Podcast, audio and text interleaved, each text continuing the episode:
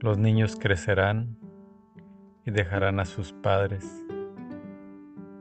para buscarse y casarse ellos. Ese amor que sienten, esa pasión que los lleva, que los consume, es el amor que dará fruto a unos hijos nuevos, a unos hijos santos que si están bendecidos por Dios, vivirán con Dios.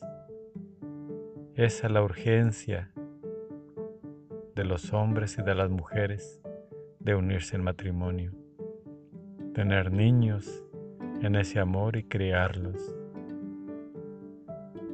Pero tengan conciencia que ya cuando hayan cumplido su cometido de tener a los niños, educarlos y criarlos, posiblemente la pareja va a perder su amor y va a perder su compañía si no se cuidan mucho.